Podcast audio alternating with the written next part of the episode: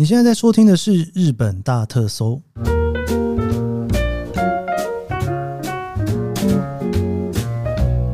欢迎收听日本大特搜，我是 Keith 研究生。今天是二零二三年令和五年的五月二号，星期二。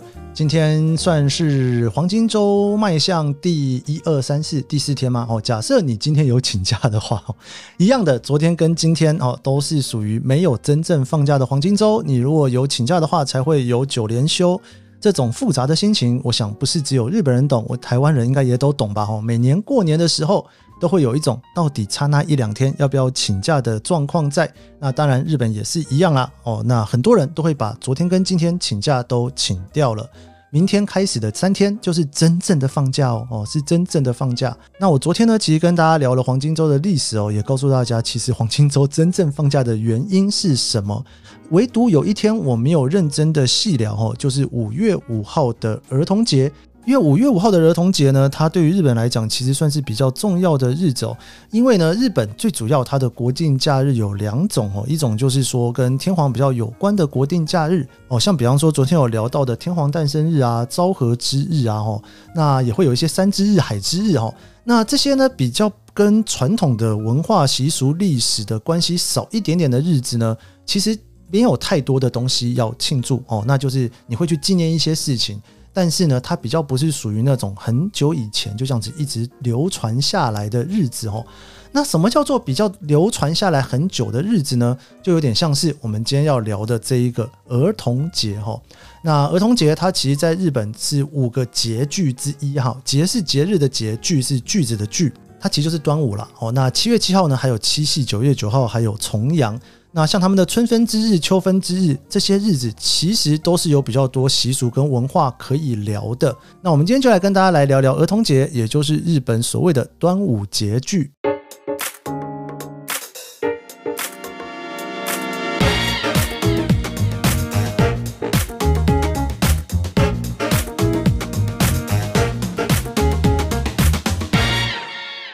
月五号是儿童节，是日本所谓的国民的节日哈，就是放假的日子啦，也刚刚好就是黄金周的结束哈。但是它也不见得是结束了，像以今年来讲呢，整个黄金周因为五月五号是在星期五嘛，后面还有一个星期六、星期天，所以儿童节后面还有两天的放假之日哦。依照他们的国民节日的法律啊，这一天是尊重儿童的人格，追求儿童的幸福，然后感谢母亲哦。所以他们整个放假日里面呢，这一天是有一点点微微的母亲节的概念在这里面哦。他们不只是希望儿童们健康成长，也是一个他们会要拿来感激母亲的日子。那讲到儿童节，其实每一个国家的儿童节都不太一样。像台湾的儿童节放四月四号嘛，哦，那那这所谓的国际儿童节其实是六月一号啦。全世界有五分之一的国家是把六月一号当作是儿童节。那另外呢，一九五四年联合国它所谓的世界儿童节是十一月二十号。吼，不过联合国是建议各个国家，哎，你就自己决定儿童节什么时候要去放了。毕竟你知道，大家对于儿童节的概念都不太一样哦。那全世界最早设立儿童节的是土耳其，那土耳其是将四月二十三号的国民主权日设定为儿童节。他们会穿着红色的民族服装，哦，一群小孩子，然后在那边进行大型的游行活动。五月五号啊，如果在台湾的话，大家都知道是端午节哦。不过呢，在台湾基本上这种节庆啊，都还是以农历的方式去过的。日本在二次世界大战之后，几乎所有农历的假期全部都平移成了现在所谓的国历的假期。包括新年呐、哈端午啊、七夕，基本上都是用国历的日子去计算的哈。那端午的这个五月五号的这个端呢，就是开端的意思嘛哈。那端午的这个午呢，如果以天干地支来计算的话哦，你看十二生肖就是刚好是马嘛，对不对？就是午马哦的这一个午呢，后来因为午跟午是同音啦，中文当然是同音，日文基本上也是同音哈。我们讲午后叫做 gogo 哈，午后的红茶 gogo no kocha，哎好。好像没有什么关系，反正五呢就是勾哦。那一二三四五的五呢也是勾，诶、欸，好像在讲台语哦，只发一个单音的时候分不出来自己现在在讲哪一个语言。总之，他们就把五月五号这一个日子就叫做端午。这个端午的节句呢，本来就是祈求男生健康成长的一个习俗。不过在后来二次世界大战之后，一九四八年的驻日法公布之后，这一天呢，不只是只有男孩的幸福，应该是所有孩子的幸福，所以它就是所谓的儿童节。那这个儿童节的来源基本上跟韩国应该是有非常接近的原因啦，所以韩国呢也是在五月五号庆祝儿童节，全世界应该就只有这两个国家在庆祝儿童节，在五月五号吧。我刚才讲到节句这两个字哈，节呢是节日的节，句是句子的句哦。那节句呢就是所谓的季节的节点哈，节就是季节嘛，那句就是一个句点哈，那个每一个季节都会有一个句点存在哈，就叫做节句哈。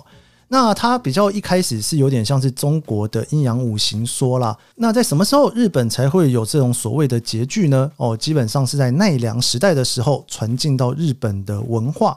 那当时呢会在宫廷里面去进行各个季节的节点哦，这个所谓的节会的传统活动。因为日本人种田嘛，所以说这些稻米的各个收成的日子、插秧的日子、各个日子哦，还有他们的民间信仰会去做紧密的结合哦。就是我刚刚说的，基本上你只要碰到是这种属于节聚的日子。基本上呢，他们都会有非常文化把它绑在里面，因为已经过了非常非常的久，他们会在那个时候呢，刚刚好也做一些事情哈。这个刚刚好做一些事情啊，可能一开始也是无心插柳啦。不过你知道，这个柳成荫也是柳成荫的越来越厉害就是了。在江户时代的时候呢，幕府它一共哈将五个节句定为公共的假日哈。那这五个节句呢，分别是一月七号的人之日哈。他们是传说啊，就是在农历新年的前八天呢，人类跟各个不同的畜牧之日的重要的日子哈。初一是鸡，初二是狗，初三是猪，初四是羊，初五是牛，初六是马，初七是人哈。那初八是谷，就是谷物的谷哦。所以一月七号呢，人日呢就是七草节句，就是吃七草粥的日子。再来是三月三号，三月三号呢是上巳之日，上面的上哦，然后四呢是已经的已把它凸出来的那一个四哈。那三巳上市之日呢，他们是所谓的头节句，又叫娃娃节啦。这个是现在大家所谓的女儿节，就是三月三号。那五月五号呢，就是端午嘛，吼。那端午呢，他们基本上是比较属于男生节日的，吼。就是三月三号是女儿节，五月五号是男生。不过以现在来讲啊，就是三月三号也没放假嘛，就是以五月五号庆祝所有的小朋友哦，就没有特别区分说三月三号只有女孩子放假，五月五号只有男孩子放假，没有哈。整个儿童呢都是五月五号。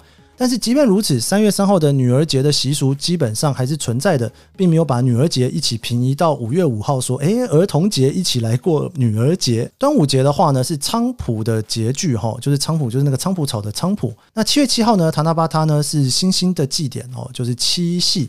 那这个大家应该也比较熟悉一点点。九月九号的重阳之日，哈，是菊，哈。菊花的节句哦，那基本上这每一个节句都有伴随着一个很重要的意义在里面。不过我刚刚讲到，在江户时代，幕府将这五个节句设为公共的假日，就有点像是台湾以前会把端午啊、中秋这种日子哦设定为假日，差不多的概念啦。不过日本有五个哈，就我刚刚讲的一月七号、三月三号、五月五号、七月七号、九月九号，但。不过到现在，其实只剩下端午的节句五月五号，它还是一个放假之日。其他的四天呢，都已经不放假了哦。节句这件事情呢，基本上他们算是一个小小的祭典的存在。所以说呢，他们会把当季的一些贡品献给神明，然后去祈祷，然后大家在一起吃这些东西。也就是说，虽然说它是放一个儿童节，但是这一天有很多的意义。其实都跟儿童是没有关系的哈。比方说，像我刚刚讲到五月五号，他们是菖蒲的节句，所以说呢，他们就会准备菖蒲汤，然后也会准备菖蒲的药草哦。那这个其实比较属于中华文化传过来的，他们也会把这些药草呢弄成一束一束的放在门口哦，拿来做驱邪使用。在平安时代，他们还会把菖蒲叶呢放在枕头底下睡觉来驱邪哦。他们也认为菖蒲它是一个有特殊力量的一种植物。所以说呢，一直到了后来的镰仓时代啊，在镰仓时代啊，基本上呢有一个特别的意义，就是武家崛起了哈，就所谓的武士开始了。那菖蒲呢，跟日文里面的尚武哈，尚就是崇尚，武就是武士道的武，也就是说对于武道啦或者是军事特别的尊崇。那因为这两个音呢是一样的。所以他们就把这个谐音取下来之后呢，就觉得说那个菖蒲呢，是不是跟武士之间有一个很特别的关系？尤其是它的菖蒲叶啊，它的最尾端啊是非常的尖的，有点像是刀最尖的那一个地方。也因为这种种的原因，最后这一个端午的节句，他们就把它当做是一个属于男孩子的节句，希望男生能够拿起武器哈，更阳刚一点哦。那一个年代啊，他们就开始装饰盔甲啊、头盔啊、鲤鱼旗啊、五月的人偶啊，一起来祈求男孩子的成长健康，还有家族的繁荣。这个五月五号的这个祭典哦，就非常非常的重大了。到了德川的幕府时代，五月五号正式被定为是节日之后呢，各个大名啊，他们就会穿着正式的服装，一起在江户城跟将军奉上祝贺。这个仪式就一直延续到现在。好，那这一个所谓的端午的节日呢，庆祝男孩子的节日呢，到现在大家当然已经不会跟那个以前的武士道那些画上等号了。不过它是有相当多的习俗哦。首先第一个就是吃，日本所有只要是这种跟这种季节性啊，或者是文化有关的日子，绝对会有东西可以吃哈。